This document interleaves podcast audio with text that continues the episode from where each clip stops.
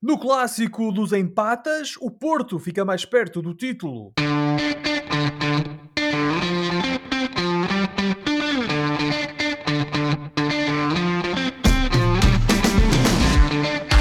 Bem-vindos a mais uma emissão dos Meninos de Ouro, o programa para quem gosta de bola e que está disponível todas as terças-feiras no Spotify, Apple Podcasts, Google Podcasts e em todas as outras plataformas onde se pode ouvir e descarregar podcasts.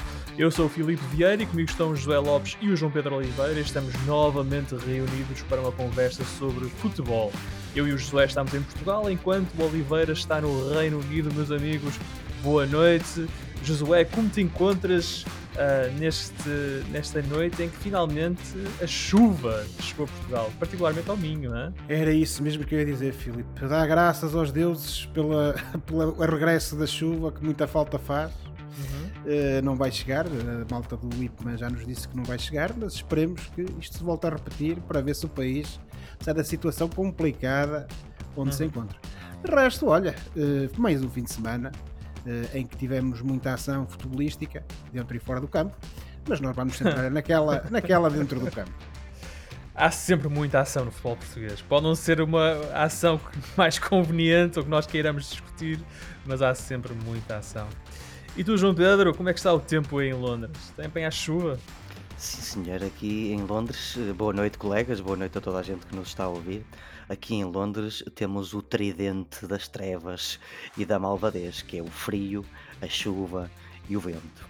Mas este fim de semana, eh, e, vou, e mando desde já um abraço para o canal Eleven, vi eh, uma coisa nova na minha vida que foi o Super Bowl de, de 2022, os LA Rams contra a os. 56 edição do Super Bowl. Sim, senhor.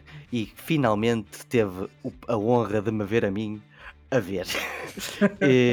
foram os LA Rams contra os Cincinnati Bengals. E eu devo dizer, Filipe, eh, eu, os Rams. eu nunca pensei uh, que o futebol americano fosse tão enfadonho e parado.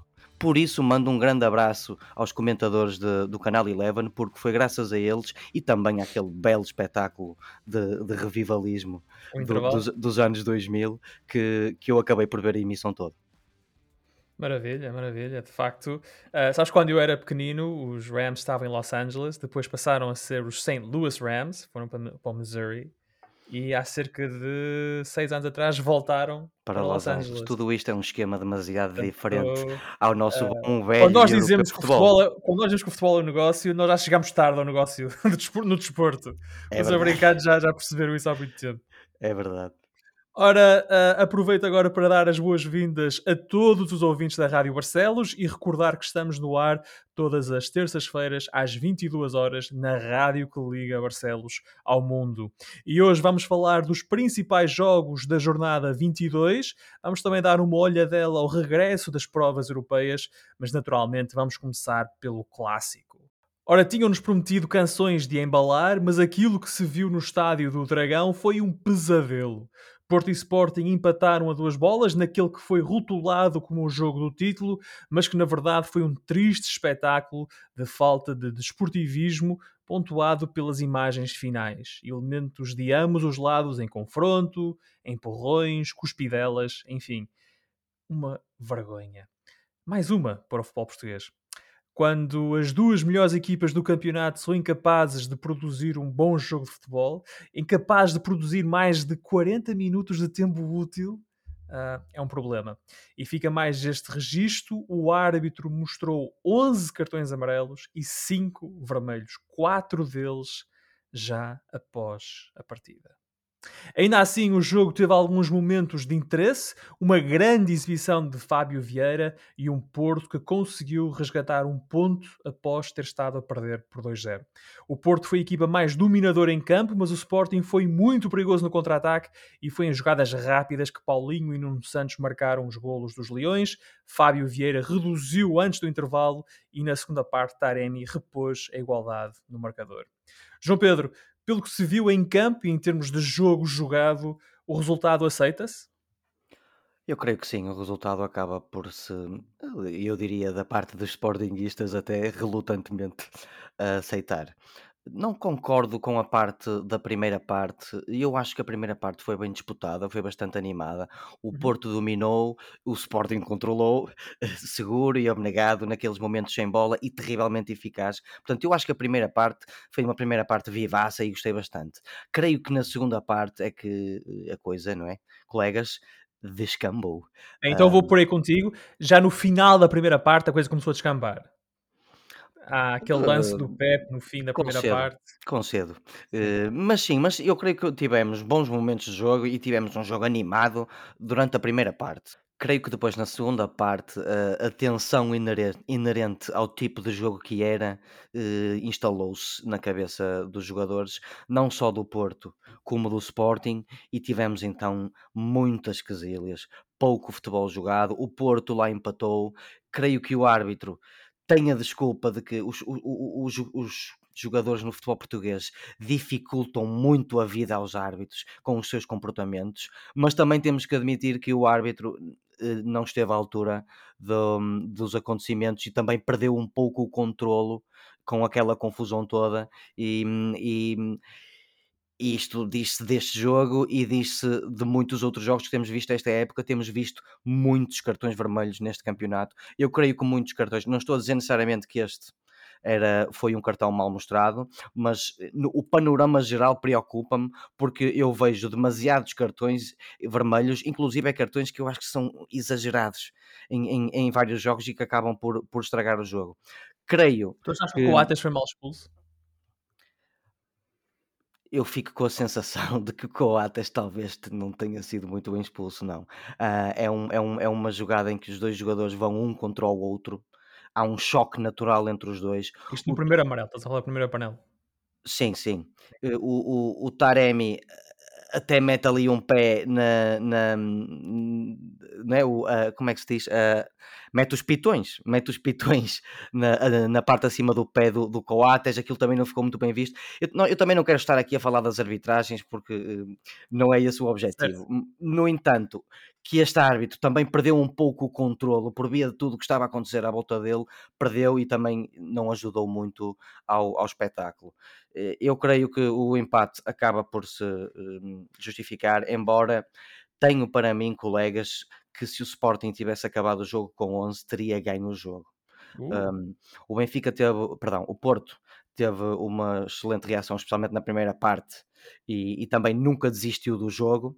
Um, mas tendo em conta a, a forma graciosa, um, controlada com que o Sporting jogou, especialmente na primeira parte, graciosa.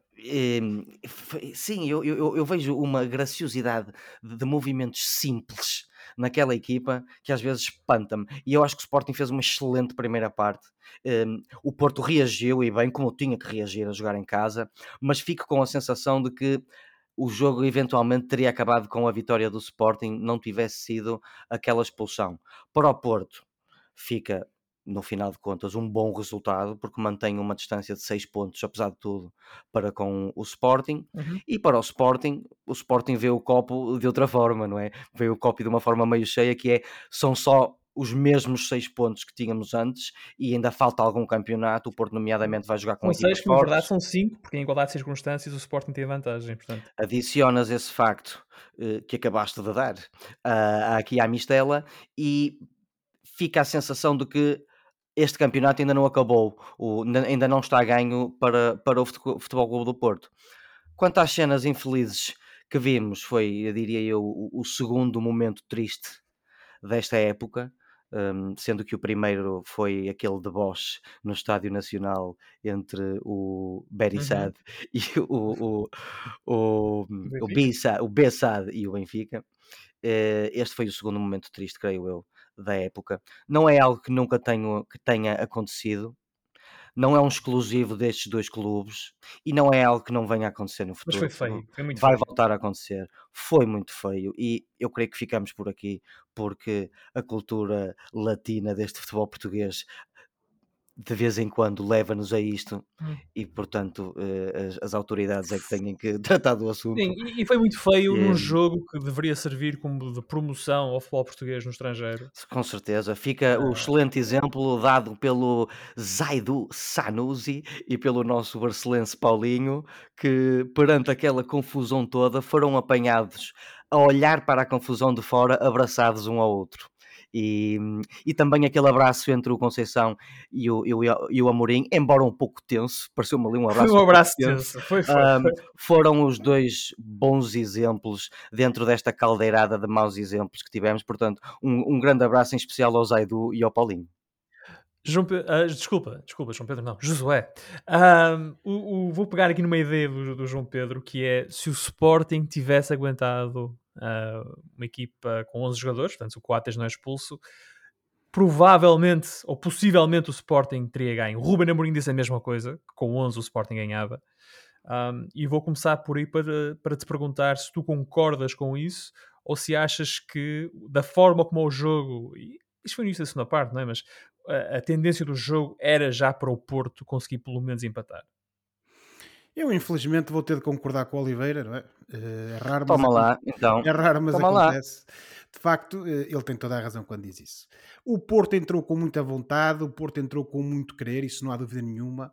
Eh, Foi a equipa que tentou estar por cima desde o início, mas parece-me a mim que houve uma grande, uma grande dose de inteligência da parte do Ruben Amorim. Muita segura. Não, não sentiste o, o Sporting muito seguro Muita naquela tranquilidade. Apesar, apesar de ter menos posse? Sim, lição bem estudada. É, eu não quero estar outra vez a ir buscar aquelas comparações com o pugilismo, mas mais uma vez é um tipo que está dentro do ringue e que de vez em quando vai levando uma ou outra, mas está a controlar o adversário e quando o adversário menos dá por ela, ele aplica-lhe um KO. Ahm, neste caso em concreto, obviamente que as É o Rocky funcionam- 4. É o Rocky 4. Eu ia falar no Rocky falar Balboa. Isso, isso, isso faz-me lembrar o melhor pugilista fictício de todos os tempos, É o o Rocky Rocky Balboa. 4.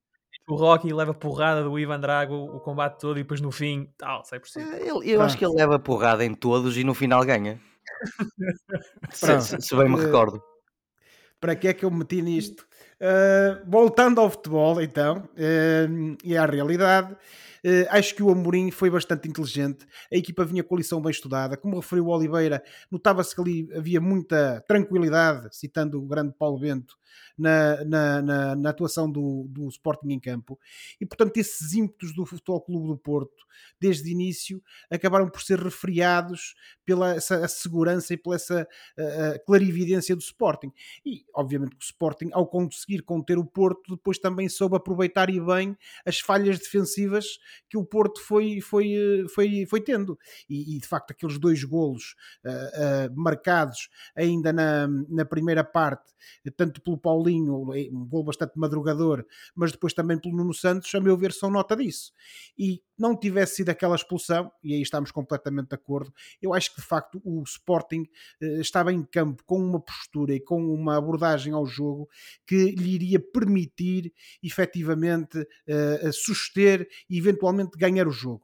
É, de facto, é facto, e como referiu o Filipe na introdução, que tivemos também no meio campo do Porto um grande Fábio Vieira, que se tenha subido cada vez Que mais grande, como... grande Fábio Exatamente. Vieira, deixa-me dizer. Que se tenha Meu subido prémio. ca- Vai, cada ser vez mais, um, mais vai ser mais como- um jogador para o nosso amigo Fernando Santos meter no. no Vai, vai, no vai, vai. bolso, meter no bolso, não é? meter no banco ou na bancada. Meter no banquinho. vai, vai. Pronto. E, eh, e obviamente que o Fábio Vieira, que eh, logo a seguir ao gol do Nuno Santos eh, conseguiu reduzir para 2-1 e esse lance também parece-me a mim que foi capital eh, na, na recuperação e sobretudo em manter o Porto animicamente dentro da partida.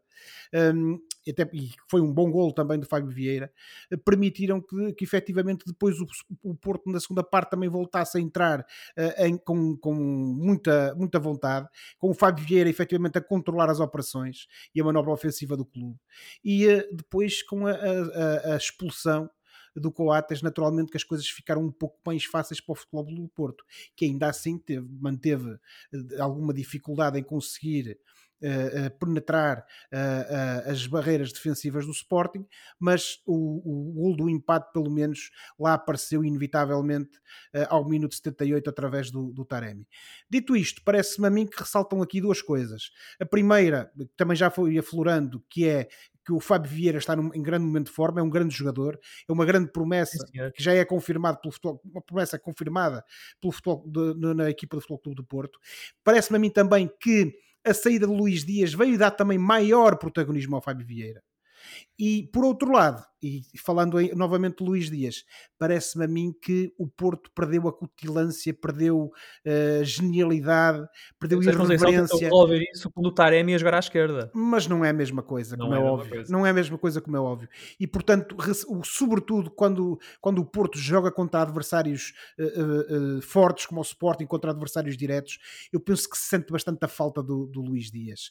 E, e ainda que o Sérgio Conceição tente encontrar aqui alternativas, eu acho que essa ausência de Luís Dias daqui até ao final do campeonato, quando o Porto defrontar equipas mais fortes, vai-se notar porque já não tens em campo aquele mágico, por assim dizer, que tirava os coelhos da cartola e que fazia uma jogada brilhante de uma hora para a outra e conseguia dar uh, aquela cutilância suplementar ao Bem, tens ao, o PP ao e tens o Galeno, mas eles não, não jogaram não é igual, não, é igual. E, e, mesmo o Galeno, uh, com todo o respeito que tenho por, uh, pelo Galeno enquanto jogador, não me parece a mim que esteja na mesma divisão, nem pouco mais ou menos, uh, que, o, que o Luís Dias. Portanto, o Porto, ainda que tenha tentado colmatar um pouco a saída de Luís Dias com, e com a contratação do Galeno, não vai buscar um jogador, parece-me a mim, que da mesma craveira, que tem a capacidade para, seja agora, seja a médio prazo, substituir e, e, e acabar por, uh, no fundo, amenizar esse impacto negativo da saída de Luís Dias na manobra do Futebol Clube do Porto. Sendo que esse pedido de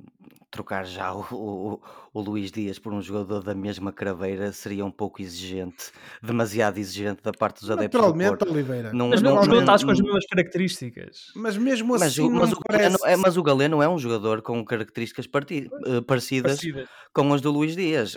A, a- questão é. eh, Não, é o Luís Dias. Não é o Luís Dias, mas eh, no mercado de janeiro achavam os, os portistas que iam buscar um, um, um jogador que, que se soubesse logo à partida este tipo é tão bom como o Luís Dias. Talvez não, não é? Eu creio que a solução que o Porto encontrou em relação ao, ao Galeno, olha, parafraseando o Sérgio Conceição quando falou do, do lateral, é a, solução, é a solução possível, mas como eu já disse, eh, parece-me uma solução até bastante válida para o que resta eh, o Oliveira. Porto enfrentar este ano. Mas deixa-me então. eh, Uh, Só aqui uma última. Se calhar se o termina, Porto- remata, Josué. Se remata. calhar se o Porto se tem antecipado ao Atlético de Madrid e se tem vindo às compras a Barcelos, podia ser que levasse o, o Expresso de São Paulo para, para o Dragão e se Isso- calhar ficaria mais bem servido do que com o Galeno, digo eu. Mas aqui entramos um pouco no Hum. campo subjetivo da, da opinião. Claro que sim. Tu achas claro que, que o. Samuel Lino é um jogador, é um jogador melhor do que o Galeno? Eu nunca tinha pensado hoje. nisso. Hoje, atualmente, é. E Eu nunca teria, tinha. teria um impacto mais imediato, a meu ver, na manobra do Porto. Digo eu. Eu acho digo que isso é um pouco discutível também, porque o Galeno, não tendo começado muito bem a época, acabou por atingir níveis eh, bastante bons. Mas isto também é um assunto que não interessa nada ao Filipe. Está- Não, eu está quero avançar, eu para quero andar, quero andar com isto. Ahm, mas tendo em conta tudo que nós já dissemos em relação ao jogo, de facto, ficou empatado. Isto significa, Josué, que o Porto está ainda mais próximo de ser campeão? Ou o Sporting continua a ter as mesmas hipóteses que tinha antes da partida no Dragão de chegar lá à frente?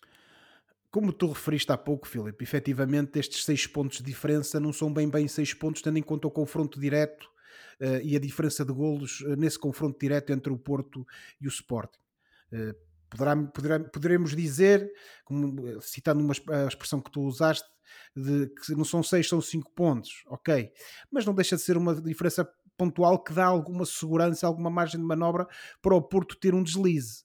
É óbvio que, eh, tendo o Sporting ali à, à espreita e, eh, e, e efetivamente tendo o- o- uma dif- diferença pontual que de repente pode encurtar bastante, eh, eu acho que o Porto não está mais perto, por assim dizer, do campeonato, precisamente porque a situação mantém-se, mas também parece-me a mim que o Sporting é que fica um bocadinho mais longe. Isto, Hum. obviamente, numa abordagem um bocado mais subjetiva, no sentido que o Sporting agora não vai jogar mais com o Porto até ao final da época. O Sporting não vai ter uma, uma mais uma oportunidade de. Bem, deixa só aqui um parênteses, jogam para a taça, mas Ah, Sim, não para o estou- obviamente que eu estou a falar para o campeonato, não é, Filipe? Só para Eh, pronto, ok. tá Seu, seu nabo. preciosismo. Porta- e, eh, portanto, o Sporting deixa de ter essa oportunidade de, com as suas próprias mãos, conseguir reduzir isso. Portanto, vai agora depender sempre desses eventuais deslizes do Porto. João Pedro, concordas com esta, com esta visão? Achas que estes seis pontos são seis pontos sólidos? O Porto tem de facto seis pontos de avanço de forma sólida? Ou vês aqui alguma, alguma área ou algum espaço para o Porto perder alguns destes pontos e o Sporting ir aproveitando? Claro que vejo espaço para o, o Porto perder pontos, ainda faltam alguns jogos. Ahm, o, não esquecer que estamos a falar de duas equipas que ainda estão nas competições europeias e, portanto, o, o desgaste falar sobre isso? até chegarmos a maio, o desgaste vai ser cada vez maior e abrir lugar a uma maior imprevisibilidade em termos do que pode acontecer. Portanto, não são seis pontos, são seis pontos porreiros, pá. São seis pontos porreiritos, mas são seis pontos que não deixam de obrigar o Porto a, estar utilizando uh, uh, palavras militares uh, em sentido. O Porto tem que estar em sentido até ao final do campeonato, porque lá está, o Sporting continua muito forte. O, o- o- Nota-se que esta equipa do Ruben Amorim continua embutida de um espírito de, de entreajuda, de bom ambiente, eh, incutido pelo próprio eh, Ruben Amorim, em que eles não vão desistir também. Onde vai um, vão todos, não é? Ele, ele até disse isso Neste caso, menos o Paulinho, que foi o mais sensato desta vez. Claro onde, do... onde vai um, vão todos, menos o Paulinho. O Paulinho, nesse caso, acho que até fez bem, deixou-se estar ali afastado, mas eh, é, é, é, é aquela, eh, aqueles, aquela diferença de pontos estranha. Parece segura, mas não é muito segura. O Porto vai continuar a estar em sentido, ah, vai, vai ter que continuar a estar em sentido até ao final da época, até por, o, porque o desgaste vai começar a instalar-se nas equipas e, e no Porto incluído. E por falar em desgaste, falaste nas competições europeias, e é verdade, elas regressam ah, esta semana. Ah, o Sporting joga hoje, terça-feira, com o Manchester City, e devemos dizer aqui que nós estamos a gravar esta emissão antes do jogo ah, de Alvalade, que opõe o Sporting ao Manchester City, e depois na quinta-feira o Porto recebe a Lazio naquele jogo que em Itália estão a classificar como o Derby Conceição, sendo sido as duas equipas pelas quais Sérgio Conceição, enquanto jogador, teve mais sucesso. Um, João Pedro, tu que és o nosso inglês emprestado, não podendo falar do jogo em si, porque nós ainda não vimos, embora os nossos ouvintes já o viram, nós não vimos o jogo, que ainda não aconteceu nesta altura.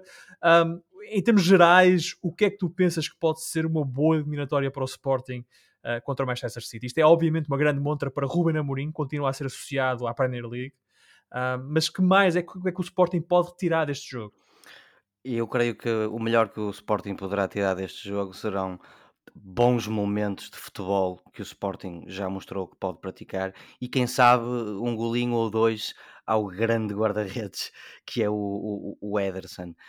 Eh, Creio que é uma eliminatória quase impossível de, de ultrapassar pela parte do, do Sporting. O, o Manchester City é um absoluto monstro do futebol mundial neste momento, tanto em qualidade de plantel, como de condições de trabalho, como de dinheiro, muito dinheiro rola ali naquela Uhum. zona de Manchester.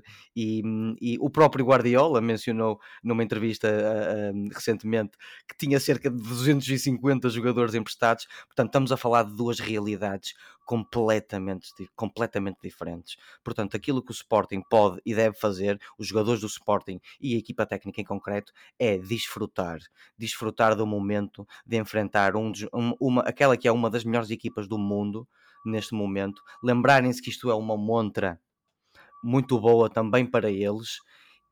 E é isso, jogarem o melhor que sabem e desfrutarem e, e tentarem mostrar-se junto de jogadores absolutamente fantásticos, como são os jogadores do, do Manchester City. Uma derrota moral nesta eliminatória pode dar um, um, um avanço ainda maior psicológico eh, de positivismo aos jogadores para o campeonato.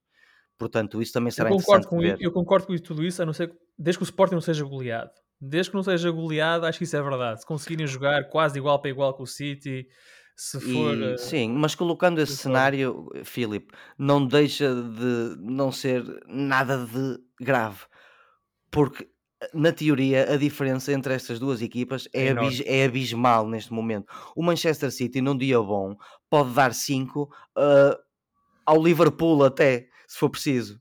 Sim, a Quanto- qualquer equipa. quanto a qualquer equipa no mundo. Portanto, o que, não, o, o que não poderá fazer é um Sporting. Portanto, eu acho que o essencial aqui é os jogadores desfrutarem e darem o máximo.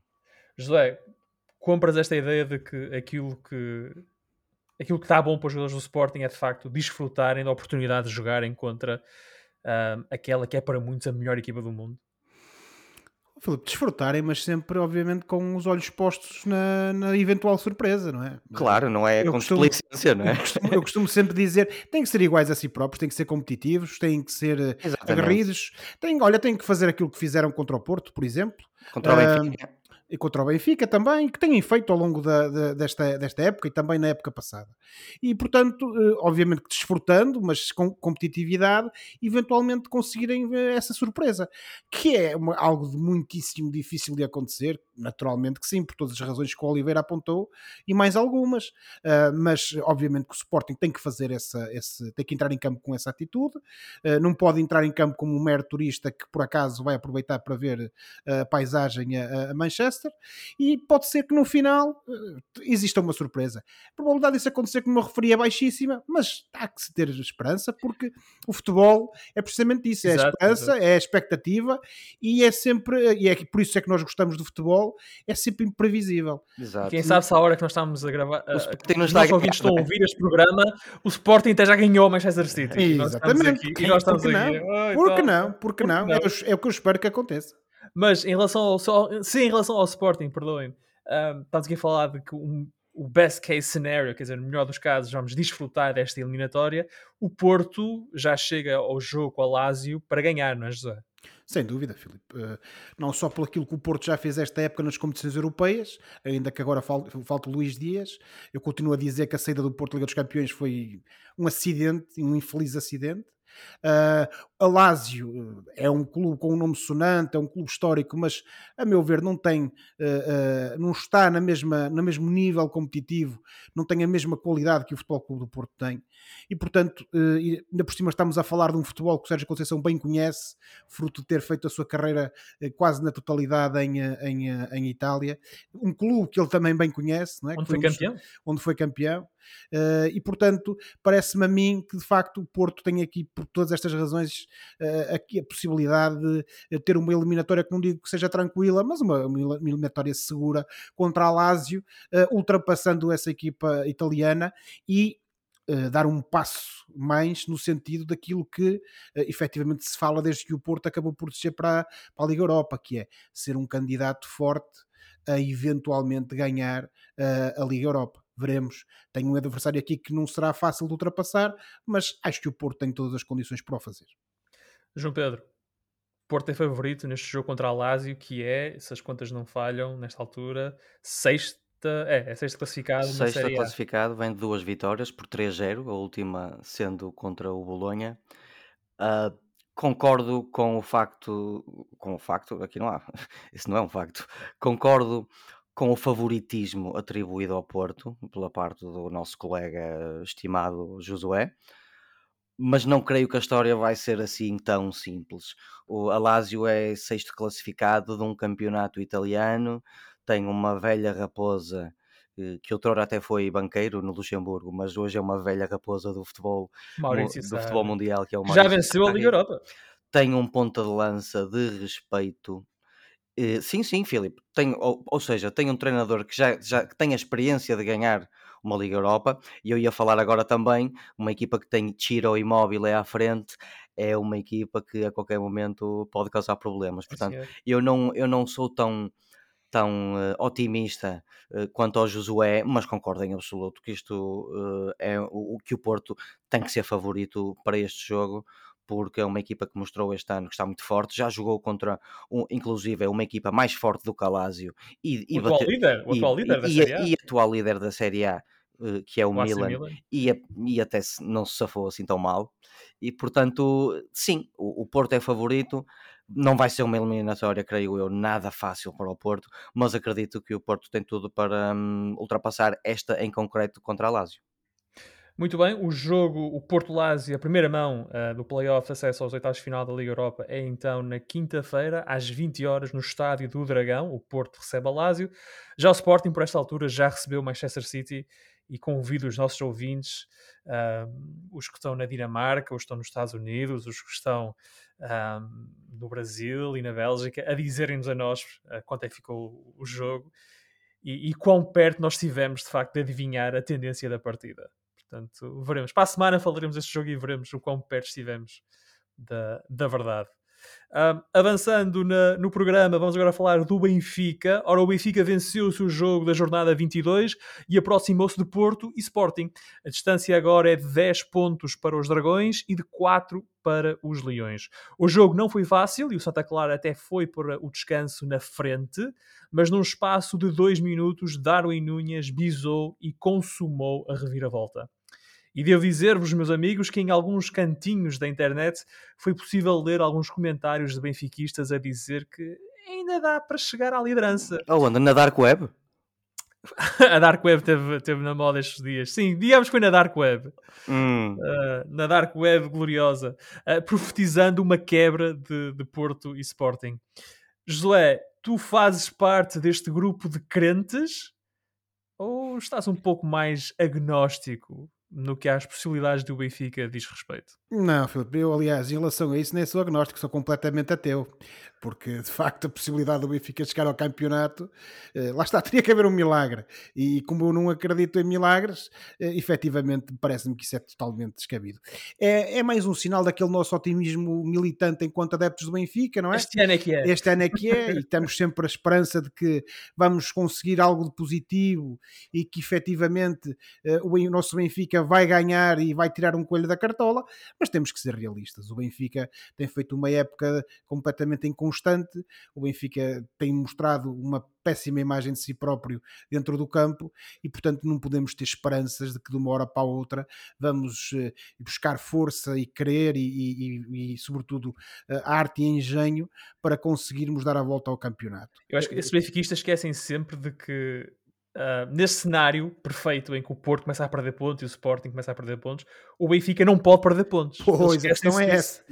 Essa questão é essa. E olhando para o jogo deste fim de semana, Filipe, como tu foste adiantando, quer dizer, eu não vejo aí nenhuma indicação que de facto esses pontos e essas vitórias que seriam necessárias uh, seriam favas contadas. Pelo contrário, continuamos a ver um Benfica muito inconstante, Sim. um Benfica com problemas defensivos, um Benfica sem, sem ideias, sem um processo de jogo. Uh, é desta vez vez o, o, Veríssimo uh, apostou no mesmo 11 que, que, apostou, que, que, tinha posto a jogar em Tondela, mas mesmo isso também não evidenciou qualquer subida de forma por parte da equipa e não foi por acaso que o Santa Clara acabou por se adiantar no marcador e por criar muitas dificuldades ao Benfica.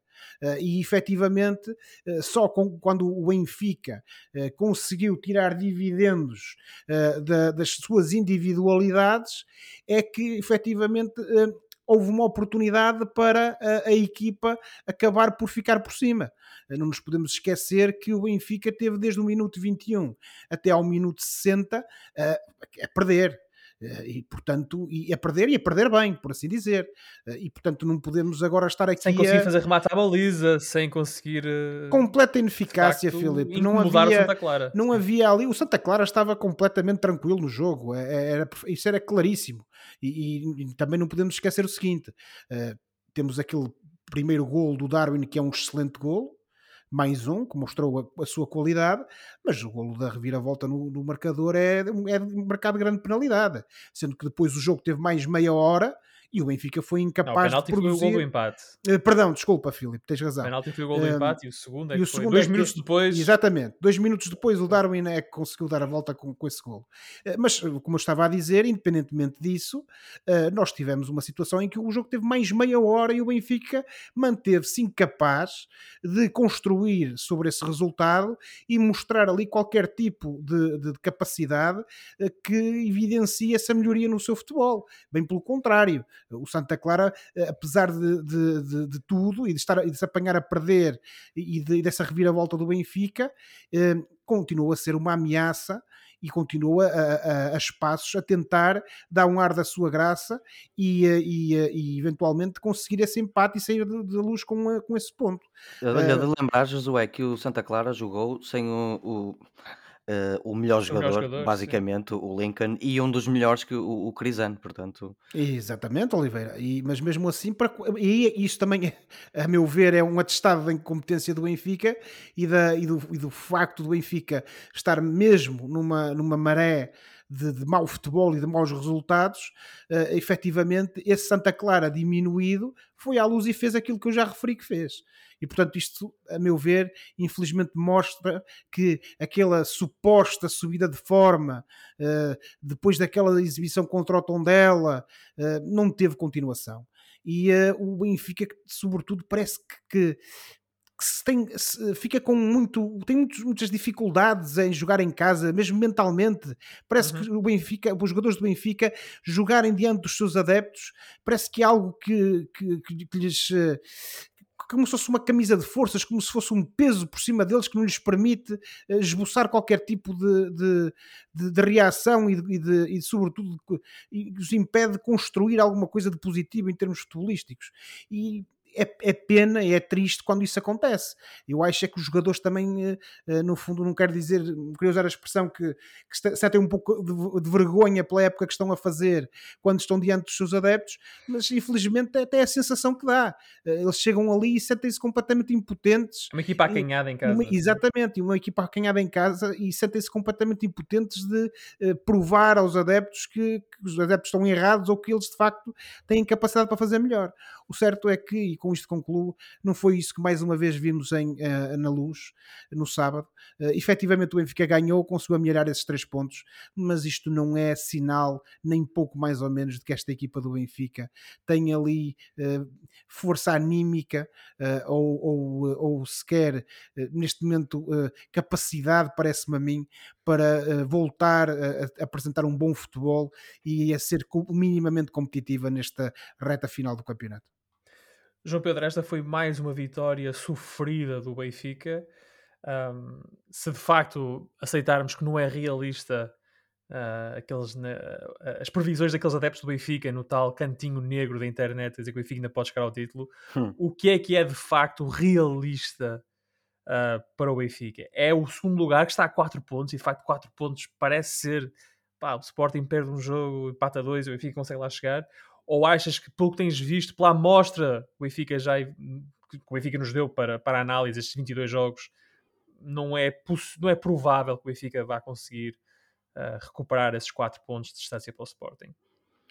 Olha, em, em relação ao jogo, só para uh, me diferenciar só um bocadinho do Josué, uh, eu acho que neste jogo o Benfica já foi um bocadinho melhor, um bocadinho melhor do que em jogos anteriores. O, o, o Rafa e o Darwin uh, foram para mim os grandes obreiros disto, jogaram muito bem. O Yaremchuk também, quando entrou na, na segunda parte, que acho que é um crime lesa pátria ter este homem no banco, mas tais são as opções uh, que o Benfica tem à disposição e isso só, só é sintomático da, da qualidade que o plantel tem. Uh, para voltar ao meu raciocínio, eu acho que o Benfica já mostrou um bocadinho mais de vontade mas então foi um bocadinho muito pequenino, Oliveira. Uh, especialmente na segunda parte. É certo que estiveram uma hora sem marcar um golo, tiveram dos 21 aos 60 sem marcar. Eu já notei um bocadinho mais de vontade. Mas, voltando um bocado ao raciocínio do Josué, isso também pode não valer muito, porque lá está, o Santa Clara jogou na luz para já não jogaram assim tão mal, deram bastante luta ao Benfica e depois jogaram diminuídos. Portanto, é difícil perceber se com este jogo o, o, o Benfica virou algum tipo de página para melhor. E aí concordo em absoluto com, com, com o Josué. É, ainda não parece que tenha virado a página. Mas então esta equipa que está um bocadinho melhor pode chegar onde no campeonato? Voltando à tua pergunta, Filipe Vieira, eu creio que o terceiro lugar continua a ser o cenário mais realista para o Benfica sendo que o discurso para os jogadores, e isto não é nada de novo que eu estou a dizer, especialmente num clube como o Benfica, o discurso para os jogadores deve ser é ganhar todos os jogos para salvaguardar no mínimo a hipótese do segundo lugar ou até a hipótese desse para mim, desse para nós, quase impossível, primeiro lugar. Hum. E, e, creio que na, na, na, Liga dos Campeões o, o pensamento deve ser similar e na minha cabeça, eu até posso estar aqui a dizer uma asneira, até parece mais fácil de interiorizar uh, aquilo que o Benfica tem que fazer na Liga dos Campeões, porque o Benfica não tem nada a perder. Ninguém acredita que o Benfica vai ganhar a Liga dos Campeões, pois não. Ou seja, uh, o Benfica tem hipótese de derrotar o Ajax? Tem. Tem algumas hipóteses de derrotar o Ajax e deve fazer uh, tudo para isso. Uh, um, e não esqueçamos, a motivação até pode ser maior porque a Champions League é uma montra, não é? Para estes Sim. jogadores se, se mostrarem. mas mesmo com o Ajax, parece-me a mim que não há assim tão grande pressão para os lampiões. Será que eu posso dizer lampiões hoje em dia? Ou... Já disseste. Pronto. Neste, nesta era do politicamente correto, uh, mas já disseste. Olha, a, quem Agora se a, a, quem se ofendeu, olha. Assume e vai embora. Um, mesmo este jogo contra o Ajax, não, há, não, não me parece que haja grande pressão uh, para, para o Benfica passar esta eliminatória. Por isso, eu acho que na Liga, como na Liga dos Campeões, os jogadores só têm é que dar o máximo e, como dizem os populares, o que vier à rede é peixe. E repito, não esquecer a questão da montra da Liga dos Campeões e, e, e do clique sim. que isso pode fazer a alguns jogadores. Sim, sim, uh, jogadores como o Darwin, como o Rafa, como o Grimaldo vão, vão tentar aproveitar a Liga dos Campeões. Etc. Para... Portanto, uh, no, no, quanto mais não seja, estando numa situação em que se sentem um pouco inseguros em relação àquilo que, que, que, o Benfica poderá ser nos próximos tempos, quanto mais não seja para se calhar terem um, um, uma hipótese ali ou uma via de eventualmente serem contratados e irem para outro clube, não é? Portanto, uh, na Liga, como na Liga dos Campeões, o Benfica só tem é que encarar os jogos jogo a jogo, correndo o risco de ser pouco original, mas é mesmo assim. E o próximo jogo do Benfica é já sexta-feira, no estádio do Bessa. O Benfica joga com o Boa Vista e será esse o último jogo antes do tal jogo europeu com o Ajax, que é uh, na próxima semana. O Benfica está então em terceiro lugar, tem 50 pontos, está, uh, está a 10 do Porto, que é primeiro, e a 4 do Sporting, que é segundo, mas está com 9 de avanço para o Braga, que é quarto. E por falar no Braga, na Pedreira assistimos a outra reviravolta. O Braga foi para o intervalo a perder com o Passos de Ferreira, mas com dois golos de Ricardo Horta, e que golos, deu a volta e regressou às vitórias. Os arsenalistas jogam agora com os moldavos do Sheriff Tiraspol no, no playoff de acesso aos oitavos de final da Liga Europa. João Pedro, quão importante é esta eliminatória para o Braga no contexto atual de uma época em que até o próprio António Salvador, em entrevista à CNN Portugal, disse uh, perderam. O objetivo era estar nas finais das taças e não vão estar, nem na taça Portugal nem na taça da Liga. Portanto, qual é a importância agora da Liga Europa para a época do Braga? Eu creio que a importância, e repetindo algumas palavras que usei em relação ao, Benfica Ajax, eu creio que a importância acaba por ser uh, dividida principalmente em duas coisas. Um é a tal montra que os jogadores podem ter numa competição internacional. Outro é o prestígio internacional que dá a um clube jogar. E agora vou acrescentar uma terceira importante, peço imensa desculpa, que é o dinheiro. O, as vitórias na, na, na, Liga Europa, tal como mais na Liga dos Campeões, embora numa escala muito menor, dão dinheiro aos clubes. E o Braga, como eu diria, todos os clubes em Portugal, precisa de dinheiro. E portanto, um, esta eliminatória contra um clube que nesta época já derrotou o Real Madrid e, é que, e, que, está neste momento em primeiro lugar no seu campeonato moldavo, a dois pontos do segundo. Um, apesar de ter um bom, ser um bom cartão de visita, esta equipa do Tirassol, eu creio que esta eliminatória para o Braga e, e isto eu acho que este é muito o sentimento dos adeptos. Os adeptos querem pelo menos passar esta eliminatória, acham que há condições para passar pelo menos esta eliminatória e depois dependerá do, do clube que é? dependerá do clube de encontrar do sorteio com quem jogarmos a seguir. Depois uhum. teremos que fazer uma análise consoante o, o quem apanharmos. Agora, eu não me vou estar aqui a chegar à frente porque isso até é mau presságio. O Braga primeiro tem que derrotar esta equipa muito surpreendente da Moldávia e eu também não acho que vai ser uma, uma tarefa fácil, mas acredito que o Braga tem condições, eh, com a sua armada jovem e o seu grande capitão sim, sim. Horta, uh, de, de, ultrapassar esta eliminatória. O Braga é favorito? Eu creio que o Braga é favorito para este jogo. de histórico e currículo, é, mas neste momento este Braga é favorito nesta eliminatória com o Sheriff? É difícil responder a isso porque uh, eu não estudei uh, ao pormenor como está uh, o Sheriff de Tirassol no campeonato húngaro Tiraspol, pá. Uh, Tiraspol, peço desculpa. Para tu veres, eu nem me lembro bem Tira o sol, estás em Inglaterra há muito tempo. já, olha, já, já, nem me lembro do, do, nome deles, estou a brincar. Uh, eu não tenho conhecimento suficiente. O que eu sei é que eles estão em primeiro no Campeonato Moldavo. Fizeram um grande jogo contra o Real Madrid. Eu tive a oportunidade de ver esse jogo mais ao pormenor e foi uma absoluta surpresa. E portanto é difícil. Um guarda-redes nesse jogo, não é? Sim, senhor. E, portanto, principalmente por causa disso, é-me difícil dizer que o Braga é favorito, mas em termos de currículo e em termos dos jogadores que eu conheço e que sei que o Braga tem, especialmente esta nova armada jovem que está a gerar inveja por este país fora, eu acredito que o Braga é favorito para esta eliminatória e acredito que vai passar esta eliminatória. Em relação ao, ao Passo de Ferreira, se me permites, Filipe. Hum, rapidamente. rapidamente. O Braga foi dominador o jogo todo. Foi melhor na segunda parte do que na primeira, tudo bem. Mas o Passos de Ferreira, com um grande jogo do Antunes, o lateral esquerdo Antunes, que até dava uma perninha em Braga, se eu pudesse tomar decisões no Braga.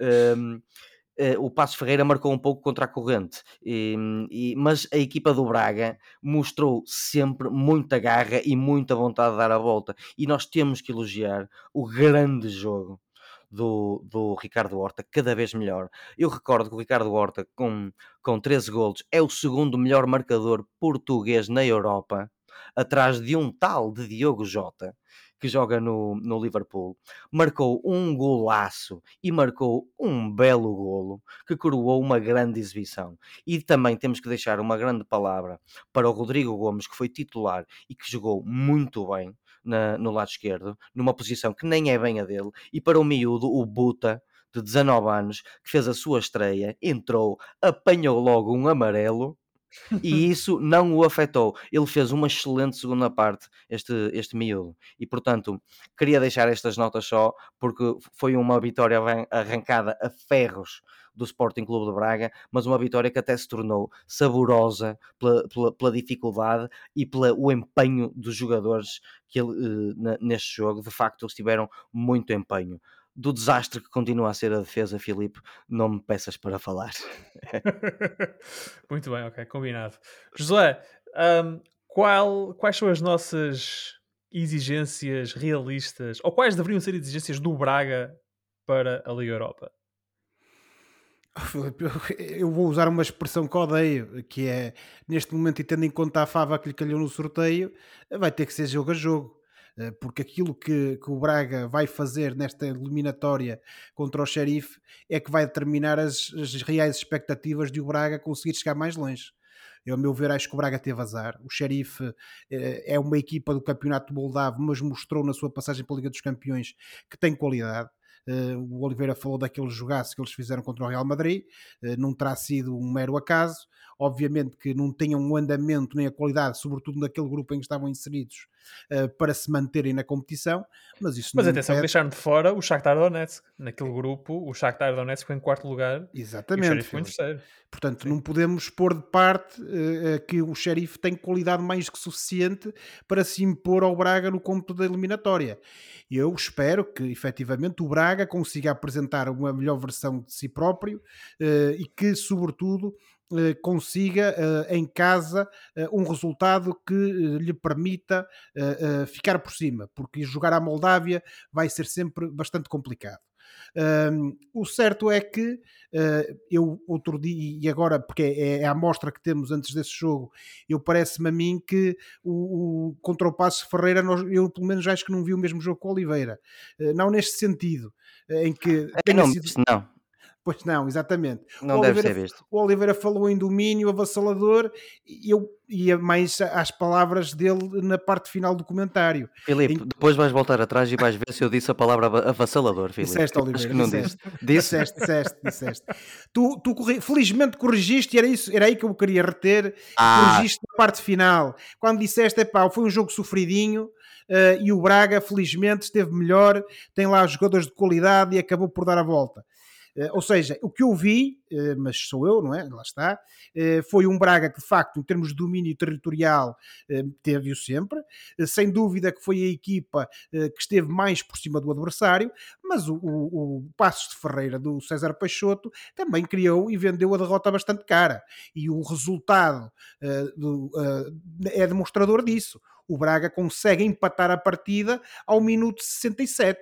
Eh, portanto, isto não foi eh, favas contadas.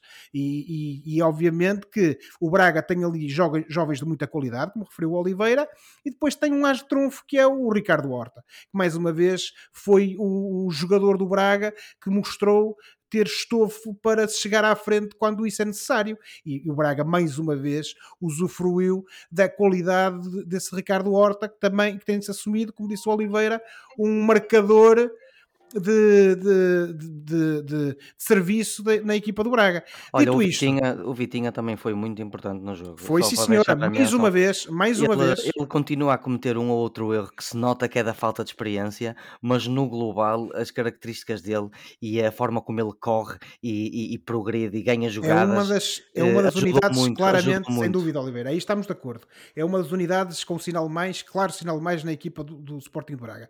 Dito isto, e para concluir. Uh, não obstante eu achar que o Braga te, te, não tivesse tão bem uh, no, contra o Passo Ferreira como o Oliveira uh, entendeu, o certo é que ganhou, ganhou bem no final do jogo e, sobretudo, tem que ter uma, essa abordagem positiva e tem que ir para a eliminatória com o xerife apresentando a melhor versão de si mesmo.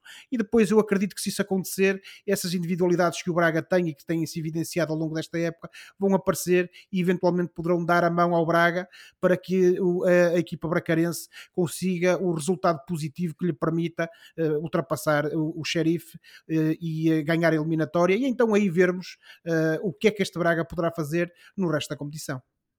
Ora, o Braga vai então à Moldávia já com o Xerife na quinta-feira. O jogo é às 17h45. No que toca ao campeonato, o próximo jogo do Braga é em Tondela no domingo. Uh, o jogo é às 20h45 da noite. O Braga é então quarto classificado com 41 pontos e tem 4 pontos de avanço para o Gil Vicente, que é quinto. Uh, o Gil mantém-se no quinto lugar após uma vitória por 1-0 em Vizela. O domingo o gilista acabou por ser ainda mais doce porque o Vitória de Guimarães perdeu no Jamor e o Gil aumentou assim para 7 pontos a vantagem sobre os vimaranenses. José, era a opinião mais ou menos consensual que o Gil não conseguiria segurar o quinto lugar quando lá chegou, mas a verdade é que os galos já permanecem nessa posição há cinco jornadas consecutivas enquanto Vitória, Portimonense e Estoril têm perdido pontos ao longo das últimas semanas e o Gil tem aproveitado então para fugir na tabela. E a pergunta que eu te faço e, e que toda a cidade de Barcelos faz é: conseguirá este Gil aguentar o lugar europeu? Eu espero que sim, Filipe, e acredito que tem capacidade para isso. Uh, estas tuas premissas são demonstradoras dessa capacidade do Gil Vicente. Uh, naturalmente que eu não vou entrar em contradição e desdizer aquilo que tenho vindo a referir, sobretudo quando chamo a atenção para o facto de que o Gil Vicente é uma equipa que não está construída para estas andanças, é uma equipa que não foi montada para estar neste momento a lutar por um lugar europeu, pelo quinto lugar, mas o certo é que ao longo da época foi evidenciando um crescendo de qualidade futebolística e, sobretudo, uma regularidade que, a meu ver, transformou-se, e isso foi visível neste jogo contra o Vizela, em muita maturidade. Eh, porque de facto eh, o Vizela é uma equipa que nós sabemos que, sobretudo em casa, gosta de, de ter a bola no pé, é uma equipa aguerrida, é uma equipa lutadora, com jogadores de qualidade, eh, uhum. e mais uma vez aqui mostrou-se essa maior vontade desde o início. O certo é que uh, o Gil Vicente uh, acabou por ter essa maturidade e essa experiência suficiente para não se deixar intimidar, para não se deixar encostar às cordas e a ver, conseguiu sempre gerir a partida. Uh, naturalmente que depois o Vizela, fruto desse seu maior empenho ofensivo, desse seu maior desgaste, acabou por permitir que o Gil Vicente fosse subindo de rendimento na partida e depois penso que acabaram por faltar algumas pernas a esse, a esse, a esse Vizela. Uh, Parece-me a mim que também foi determinante para o rumo do jogo Uh, não obstante o, o, uh, o, o, gol do Gil Vicente ter sido logo no início da partida, na conversão de uma grande penalidade, também me parece a mim que a saída do Cassiano, que acho que é um jogador fulcral na manobra do, do, do Vizela, ao minuto 60, acabou por. Um, Uh, ter impacto precisamente nessa capacidade uh, do, do Vizela conseguir encostar o, o, Gil Vicente mais na sua defensiva e criar ali perigo e bastantes dificuldades para o Gil Vicente. E sobretudo a partir daí, parece-me que o Gil, que já vinha gerindo com maior ou menor dificuldade essa vantagem uh, madrugadora, acabou por de forma definitiva conseguir uh, uh, controlar, não digo dominar, mas controlar todos esses ímpetos do Vizela. E portanto, isso demonstra uma maturidade na equipa do Gil Vicente e, e, sobretudo, um estofo psicológico bastante forte que eventualmente poderão permitir que o Gil consiga, daqui até ao final da época, fazer o suficiente, eh, isto se não for atacado por nenhuma onda de lesões ou algum fator Sim. externo, porque também uma das coisas que eu já disse e mantenho é que o plantel do Gil é curto, um, é a questão e, portanto, do desgaste, não é? Exatamente, o desgaste, o plantel é curto e se esta gestão conseguir ser feita pelo Mr. Ricardo Soares de forma eficiente e se o Gil Vicente conseguir manter esta regularidade e esta maturidade, então aí sim eu acredito que o Gil poderá fazer qualquer coisa de surpreendente no final da época, eventualmente até conseguir segurar este quinto lugar, mas o certo é que, e isto mantém-se nas declarações do, da equipa técnica, o objetivo do Gil Vicente é precisamente a manutenção e neste momento estão, eh, lá está, seguir assegurada a manutenção, com 37 pontos. Sim, mas é, é, é, o discurso, não é? É como o Ruben Amorim, o ano passado também só disse que, que estava a lutar pelo título quando já, já, já, era, já, já acabava já por ser... Isso, é, é, o chamado isso, sacudir a pressão. É? Exatamente, quando aquilo já era quase insultuoso para as pessoas manter esse registro. Okay. Uh, e, portanto, uh, neste caso, uh, a equipa técnica do Gil também quer ir segurando isto de forma cautelosa e, portanto, mantém esse discurso e agora uh, aborda também essa, essa, essa mantra do ir jogo a jogo a ver o que é que dá no final da época e depois veremos o que é que acontece. Mas eu acho que temos Gil Vicente e, e de facto a equipa de Barcelos pode ser uma das boas surpresas no final de, desta temporada. O Gil que regressa ao campeonato no sábado, às 13h30 da tarde, recebe o Bessade, que é a lanterna vermelha. O Gil é então quinto com 37 pontos, o Vitória de Guimarães é sexto com 30. Para contextualizar, o Bessade é o último com 15 pontos uh, na classificação. E está agora na hora do fora do jogo, o momento do programa em que olhamos para o que se passa fora das quatro linhas e oferecemos recomendações ou sugestões aos nossos ouvintes. João Pedro, o que é que trazes para nós esta semana? Bom, colegas, enquanto. E capacidade de síntese. Hum, obrigado pela pressão. Eh, enquanto praticante, confesso, da religião Star Wars, eu trago-vos uma prendinha da Disney Plus chamada O Livro de Boba Fett. The Book uhum. of Boba Fett. Estamos a falar de uma série que estreou no, 20, no dia 29 de dezembro do ano passado e, e que foi criada por John Favreau.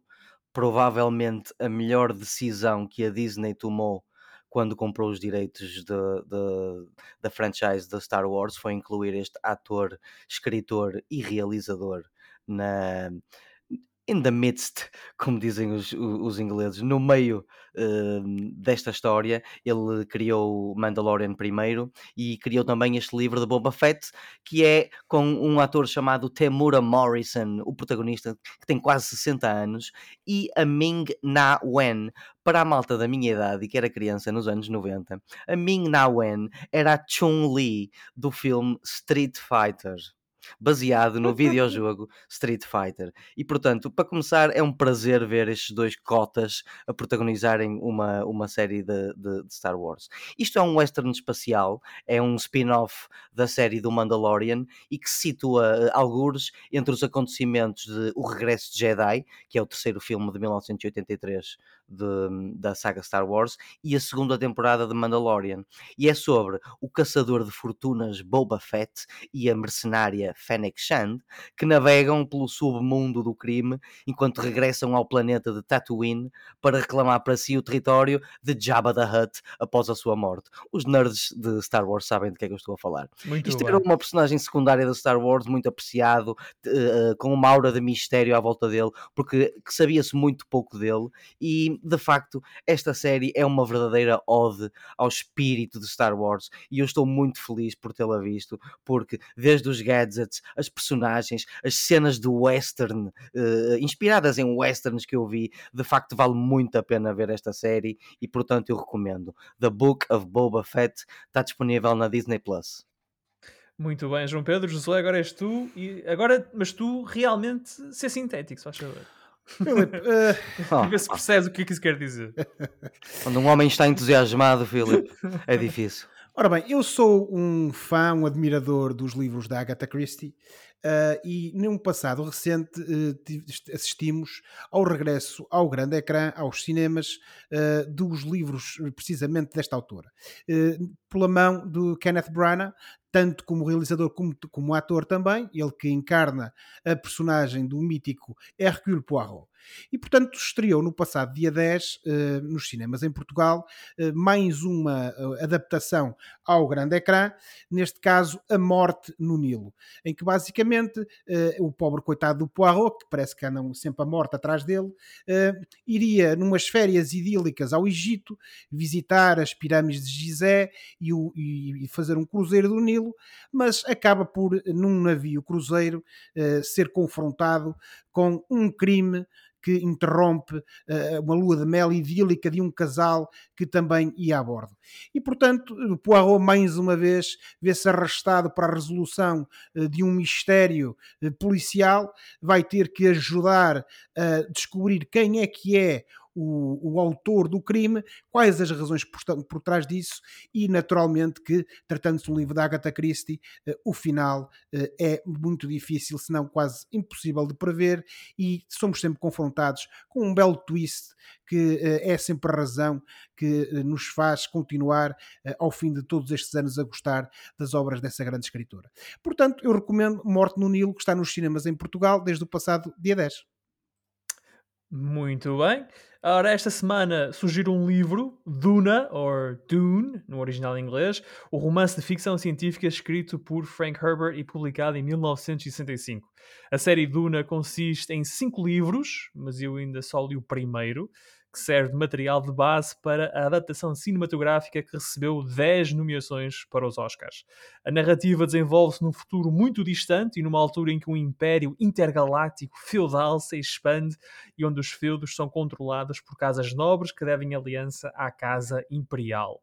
O livro conta a história de Paul Atreides, herdeiro da casa Atreides, no momento em que a sua família se muda para o planeta Arrakis. Em Duna, o autor explica, ou aliás, explora temas complexos como as interligações entre política, religião, ecologia e tecnologia. Duna é o mais bem sucedido livro de ficção científica, já foi traduzido em 14 línguas e foram vendidas mais de, vendidos, aliás, mais de 12 milhões de exemplares em todo o mundo. Portanto, Duna, ou Dune, de Frank Herbert. E por hoje ficamos por aqui. Para a próxima semana cá estaremos para mais uma conversa sobre futebol e outras coisas. Não se esqueçam que podem subscrever o canal dos Meninos de Ouro, disponível em todas as plataformas onde se pode ouvir ou descarregar podcasts, para serem notificados de cada vez que publicarmos uma nova emissão. Podem entrar em contato connosco enviando um e-mail para os meninos de ouro podcast@gmail.com. Boa semana e bons jogos. Tchau. Tchau, boa semana. Boa semana, this is the way.